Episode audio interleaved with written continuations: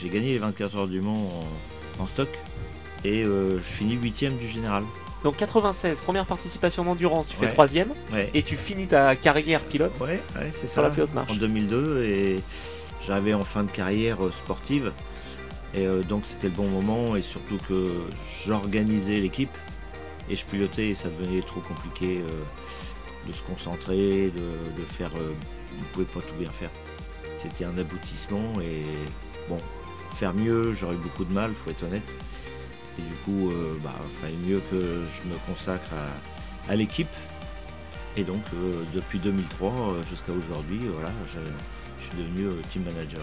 Quelle relation t'as avec les pilotes justement? Alors là en plus ils sont britanniques donc ça change un petit peu peut-être quelque chose. Mais... Bon, ça change par la langue, c'est- plutôt ça qui, qui, au début, complique les choses.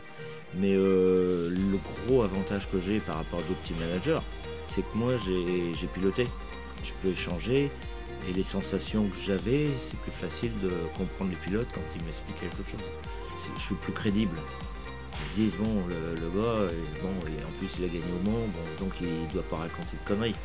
Moi, ils m'ont dit, bah, Écoute Eric, euh, on a vu comment t'étais, euh, ils aiment bien, euh, pour eux le, le team c'est une famille, ils adorent tous les membres de l'équipe, et ils ont tout plaqué au niveau euh, championnat euh, BSB pour faire de l'endurance. hein.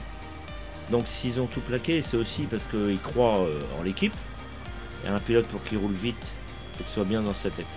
Donc voilà, c'est ce qu'ils ont aimé dans, dans le team de, dans le TRT 27.